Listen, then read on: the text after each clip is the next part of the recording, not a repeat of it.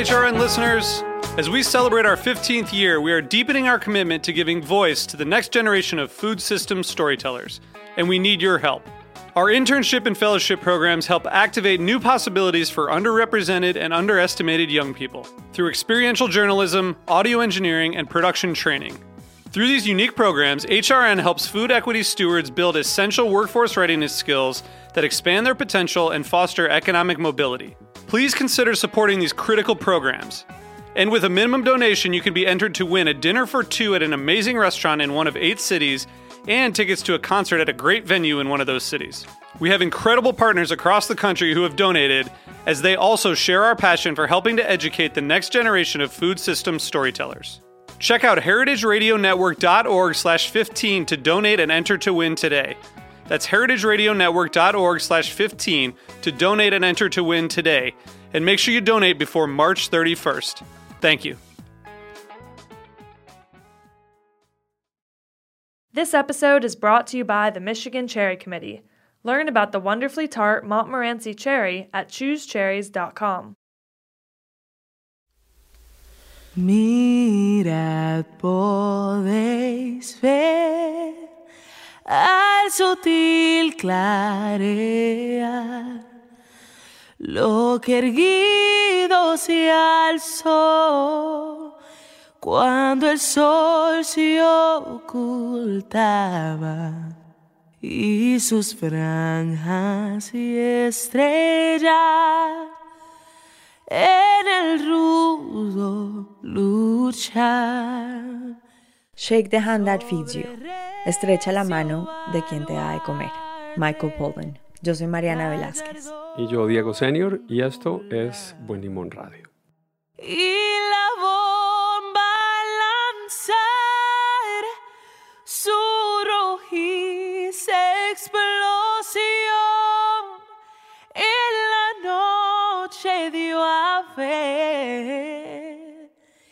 el. Grabamos este episodio de Buen Limón Radio durante la cuarentena, Mariana y yo, después de haber leído noticias terribles en reacción del gobierno de los Estados Unidos frente a los inmigrantes ante la situación del COVID-19 y su impacto en la economía de los Estados Unidos. Y nuestro propósito con este episodio es mostrar que justamente los inmigrantes son la espina dorsal de la economía de este país, en particular de los mercados, justamente los mercados que traen frutos de granjas alrededor de la ciudad de Nueva York, uno en particular, Union Square Market.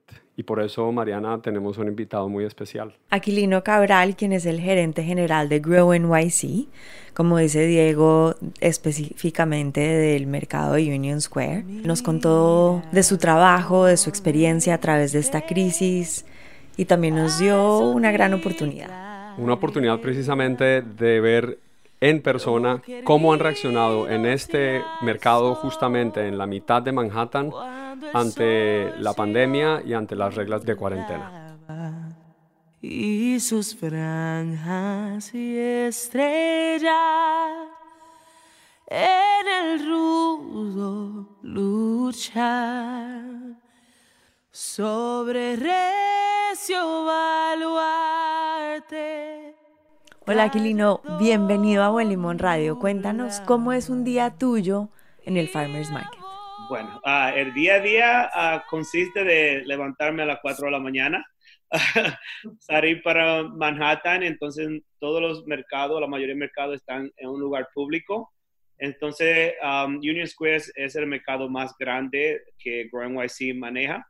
Um, aproximadamente tenemos cuatro cuadras en el parque de Union Square, dos de sur a norte y cuatro de este a oeste. So, cuando yo llego a las 5 de la mañana, ah, comienzo a marcar los espacios de cada vendedor. En un sábado, por ejemplo, que es el mercado más grande que tenemos, podemos tener aproximadamente 100 vendedores y cada uno requiere diferentes espacios, diferentes dimensiones. Entonces lo que hagamos es que dibujamos el espacio en el piso con tiza y entonces después de ahí ya los vendedores comienzan a llegar de 5 y media a 7 para hacer su, su setup, su seteo de cómo van a manejar su tent y todos los productos que van a traer. Y por allá comenzamos el día y en tiempo regular estamos abiertos hasta las 6. el mercado abre de 8 a 6. Entonces tú trabajas desde las 5 y media de la mañana hasta las 6, 12 horas al día. Mayormente sí, los vendedores tienen espacio para salir hasta las 8 de la noche. Tienen que parar de vender a las 6, como digamos, entonces cogen una hora, una hora y media, porque ellos lentamente van quitando todo lo que pusieron a las 6 de la mañana, lo van quitando lentamente hasta las 8. A nadie puede salir antes de las 4 para poder mantener el, el mercado completo hasta las 4. Ya después de las 4 hay vendedores que pueden ir saliendo. El, Union Square Market, eh, Mariana, al cual solíamos ir y esperamos regresar, es un lugar épico en donde se consiguen un tipo de, cosas que uno no puede conseguir en otros mercados tradicionales, Mariana. Antes de continuar con Aquilino, le pregunto porque Mariana es la experta en comida, eh, sobre esos ingredientes cruciales que uno sabe que puede encontrar en ese farmers market en Union Square, en la mitad de Manhattan,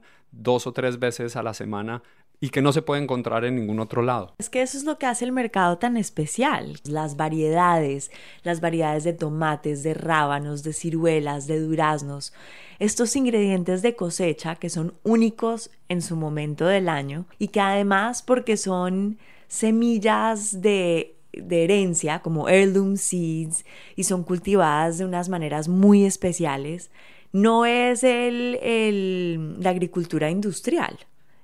Aquí es las familias, las personas, las operaciones en donde cada elemento y cada alimento tiene algo único. Recuerdo un tipo de frijol blanco que no se consigue normalmente en cualquier otra parte eh, para hacer frijoles blancos de, eh, de, pasta, creo que es.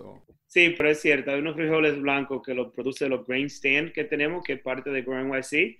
Ellos traen unos frijoles de Upstate, de Maine, y son increíbles. Y, sí, son basados en pasta, son hechos para pasta, que algo increíble como ellos lo, lo consiguen. Y, y uno de los, productos que bastante se venden, es como ustedes dicen, los ingredientes que se consiguen en el green market no se consiguen en muchos lugares, que muchos de estos productos son cultivados la noche anterior o el día anterior para traer al mercado y eso es algo que nosotros tenemos. Muchos productos tienen que transportarse por camión de diferentes países. Los productos que nosotros vendemos son, son locales. Uh, y cuando digamos locales, un promedio de 200 um, millas de Poughkeepsie, Nueva York.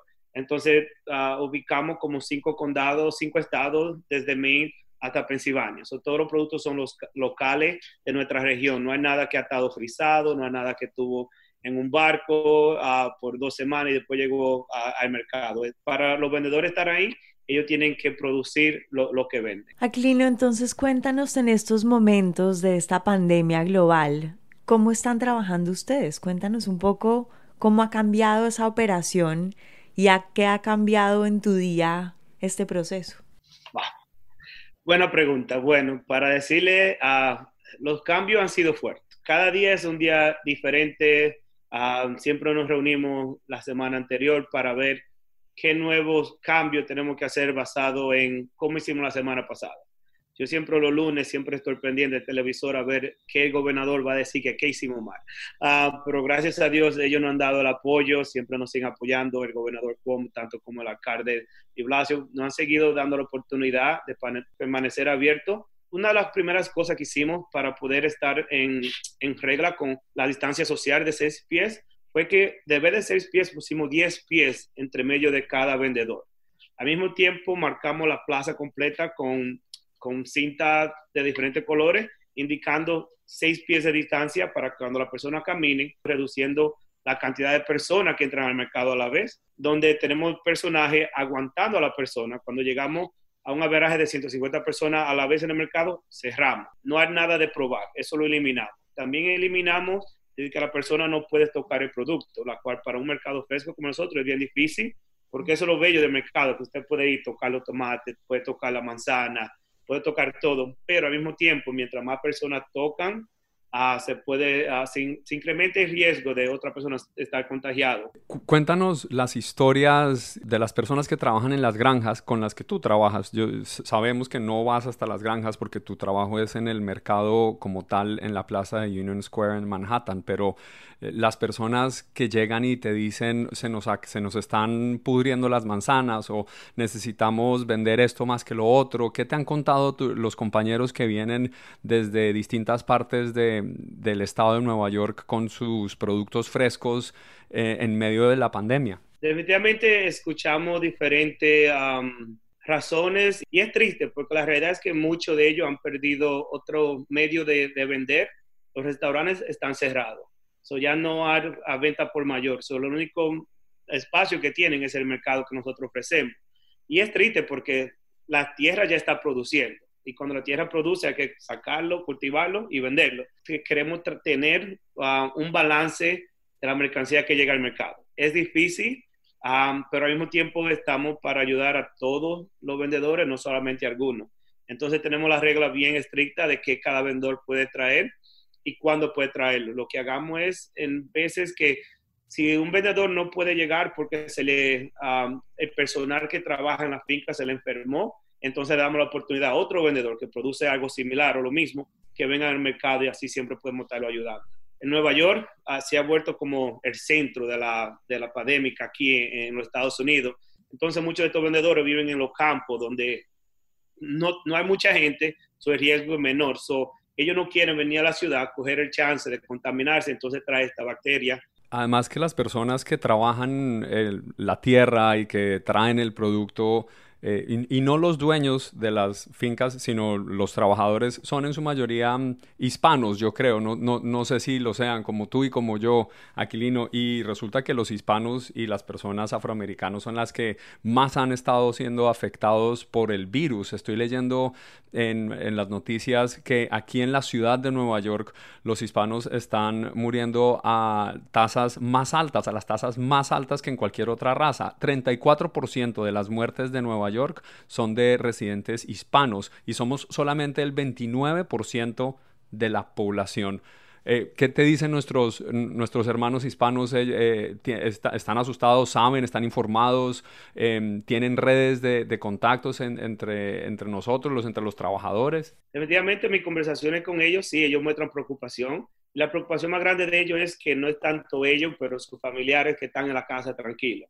Entonces ellos no, a veces tienen el temor de tener que ir al mercado, entonces traer cualquier cosa para la casa, pero al mismo tiempo, ah, como trabajan para empresas pequeñas, muchos si no trabajan no cobran, eso también tienen la necesidad de que tiene que permanecer yendo al mercado para poder sostener su familia. Pero sí, la preocupación es real, los empleados definitivamente están bien preocupados y al mismo tiempo muchas de las fincas están teniendo problemas ah, trayendo sus empleados de, países como México, Centroamérica, porque las restricciones que hay en poder entrar a los Estados Unidos ahora es mucho más difícil que la que estaban anterior, porque muchos empleados se van para su país en el invierno porque no hay cosecha, pero ya tienen que regresar para atrás y muchos de los, eh, de los dueños de esta finca están teniendo problemas en volverlo a traer para atrás. Aquilino, de verdad, muchísimas gracias. Nos llena de felicidad oír y transportarnos a ese mercado lleno de vida. Gracias a ustedes. Definitivamente ha sido un placer conocerte a ti, Mariana, y a ti, Diego. Gracias por la oportunidad. Búsquenme, tienen mi información de contacto. Le daré un tour especial a ustedes sobre el mercado. Definitivamente, por favor, ha sido el placer, ha sido todo mío. Es un gran honor ah, haber estado aquí con ustedes. Gracias.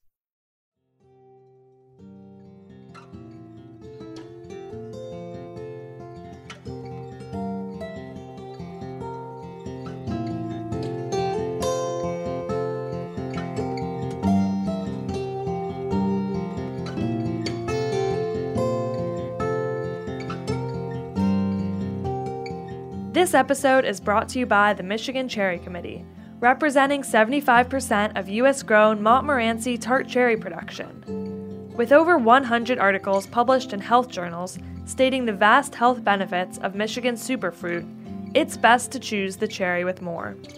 U.S. Montmorency tart cherries. They're available year round, dried, frozen, canned, juice, and concentrate. Learn more about the wonderfully U.S. grown Montmorency tart cherry at choosecherries.com. Después de haber entrevistado a Aquilino vía Zoom, nos aventuramos con bufandas y máscaras y guantes a venir a el Union Square Market, Mariana, en medio de la pandemia que está abierto y la cuarentena se abre para personas que tienen que comprar sus necesidades básicas y su comida. Pues hoy es miércoles y normalmente el miércoles el mercado es el más grande, donde vienen más proveedores. Y en esta época del año en que empieza la temporada de cosecha, el mercado está lleno de verde, es como que la naturaleza cobra vida. Este mercado es bastante recogido, es chiquito. Productores y los campesinos tienen stands más reducidos y se ve que han traído muchos muchas menos verduras que en años anteriores. Mira que las verduras están, cada racimo de vegetales está cubierto y está empacado en una bolsa individual. Sí, me da mucha alegría ver una señora que está caminando hacia nosotros con un canasto lleno de hierbas frescas. Eso me da mucha felicidad. Hola, hola, ¿cómo, estás? Aquilino. Diego. Qué gusto conocerte en persona. El gusto es todo mío. Muchas gracias, hombre. ¿Cómo vas? Aquí bien. Primavera, sí. Esta mañana parece invierno. Ay, sí, está súper frío. Ahora mismo tenemos aproximadamente 42 vendedores que atendieron hoy miércoles. Tenemos aproximadamente como 16 ausentes. China. Esto se llama Windfall Farms, Mariana. Escuché. No, Windfall Farms, primero que todo, es una de los productores de lechugas, de flores comestibles, de rábanos el producto que ellos venden es lo que le da vida a todas y cada una de mis fotos. Trabajar con los dandelion flowers que ellos tienen, la arrúgula, los brotes de arveja, el cebollín, es, es algo, es como un sueño, Diego, son como joyas. Cada una de las hojas es tratada con un cuidado, es un lugar muy, muy especial. Estoy viendo que lo lavan, es triplemente lavado eh, recogidos de la tierra por mano, sin pesticidas, sin herbicidas, fungicidas, fertilizantes artificiales ni sintéticos. Esto es como el corazón del, del, del concepto farm to table. Definitivamente. Bueno, vamos a preguntarle entonces a ella, a Ginette, a Ginette qué tal le ha afectado esta, esta situación. Las verduras que antes tenían juntas en racimos, encima de racimos, están todas separadas por contenedores de plástico eh, cada uno tiene su propia, propia pinza de plástico, algo que no vimos antes. Antes eran las personas que se acercaban y, lo agarraban directamente con sus manos. Bueno, no, en este caso sí las lechugas siempre tienen las pinzas porque ya la lechuga está lavada. Definitivamente se siente un ambiente diferente, Diego. Es como surreal. Ginette, mucho gusto. ¿Cómo es tu situación? ¿Cómo es tu nombre? ¿Y qué trabajo tienes con Menfield Farms? Ok, bueno, mi nombre es Jeanette Frichet. Soy la hija del farmer, del farmer que ha trabajado para Windfall Farms por 30 años. Este, el comienzo de este año ah, somos dueños ya. Ah, so, mi esposo y yo y mi familia somos siete. Tenemos muchos años haciendo lo mismo. Somos los mismos empleados que todavía traemos todo lo verde que se ve aquí. Es tan importante, especialmente ahorita. Siempre casi llora la gente cuando nos ve acá afuera porque es mucha nutrición que le estamos trayendo y, y, están cerradas tiendas y aquí estamos para ellos. ¿Cómo era un día normal en el mercado antes y cómo es hoy? Es una loquera, es una loquera, pero cuando cambió todo, todos tuvimos que parar un poquito a ver cómo podremos uh, hacer las cosas, trabajar un poquito mejor y, y fueron unas semanas algo duras por no saber cuánto traer, cuánto cortar antes de traer para acá y no queríamos que se nos echara a perder la comida también. Pero tengo que decir que no había ni un día que regresamos con tanto. Cuando supimos la importancia de todo eso nos da el puche para, para hacer lo que hacemos. Antes eran filas y filas de personas en, el momento no, como... Antes era todo abierto. Esto todo estaba hasta acá afuera, donde está la señora uh, parada, todo para acá afuera y más, más ancho. Uh, la gente y teníamos todo para que la gente pueda probarlo antes de que pueda comprar. Ah, porque lo podían comer. Y lo podían comer y tenían un taste antes de que lo podían comprar. Porque todo, como quiera, todo está alto de precio. pero eso es porque hacemos todo un día antes de las marquetas, estamos aquí dos veces a la semana, todo se corta a mano, no tenemos máquinas, es nada más mi familia, siete de nosotros, lavamos las cosas antes y, y nos dura una, una semana y media, dos semanas y media la comida. Qué bien, Gina, ¿han estado salvos, han estado sanos, han pasado... Sí, todos, uh, gracias a Dios, estamos todos muy bien, estamos, sabemos que es una, una cosa importante, pero todo esto crece. Lo que está pasando acá afuera en el mundo, todo crece y si y si no estuviéramos aquí, fuéramos yo y mi esposo, los metemos a la ven y vemos cómo podremos llevar a los necesitados.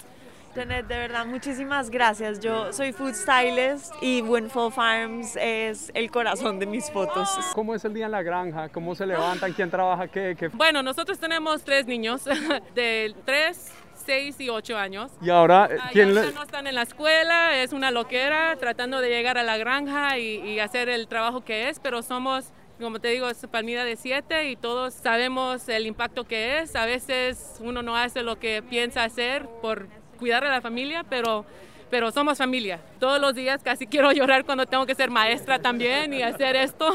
La mayor parte es, es uh, mis dos tíos, mi papá, y mi primo que cortan muchas de las cosas. Ginette González Priche de Windfall Farms, muchas gracias. Cambiamos, sí, todo esto, yeah, Rooted Family Farms, todo esto cambió el, el, principio del año, pero era una transición de dos años que nos tocó. Entonces se llama Rooted Family Farm. Sí, beautiful. Una familia de siete personas. Ánimo, ánimo, mucha fuerza. Muchas gracias a ustedes también el pendón estrellado tremola feliz en la tierra del valor.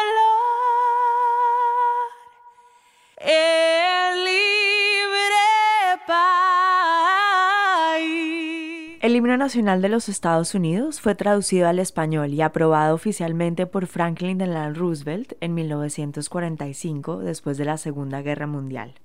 La versión usada en este podcast fue grabada por la organización We're All Human. Thanks for listening to Heritage Radio Network, food radio supported by you. For our freshest content and to hear about exclusive events, subscribe to our newsletter. Enter your email at the bottom of our website, heritageradionetwork.org. Connect with us on Facebook, Instagram, and Twitter at heritage underscore radio. Heritage Radio Network is a nonprofit organization driving conversations to make the world a better, fairer, more delicious place. And we couldn't do it without support from listeners like you. Want to be a part of the food world's most innovative community? Rate the shows you like, tell your friends, and please Join our community by becoming a member. Just click on the beating heart at the top right of our homepage. Thanks for listening. This program is powered by Simplecast.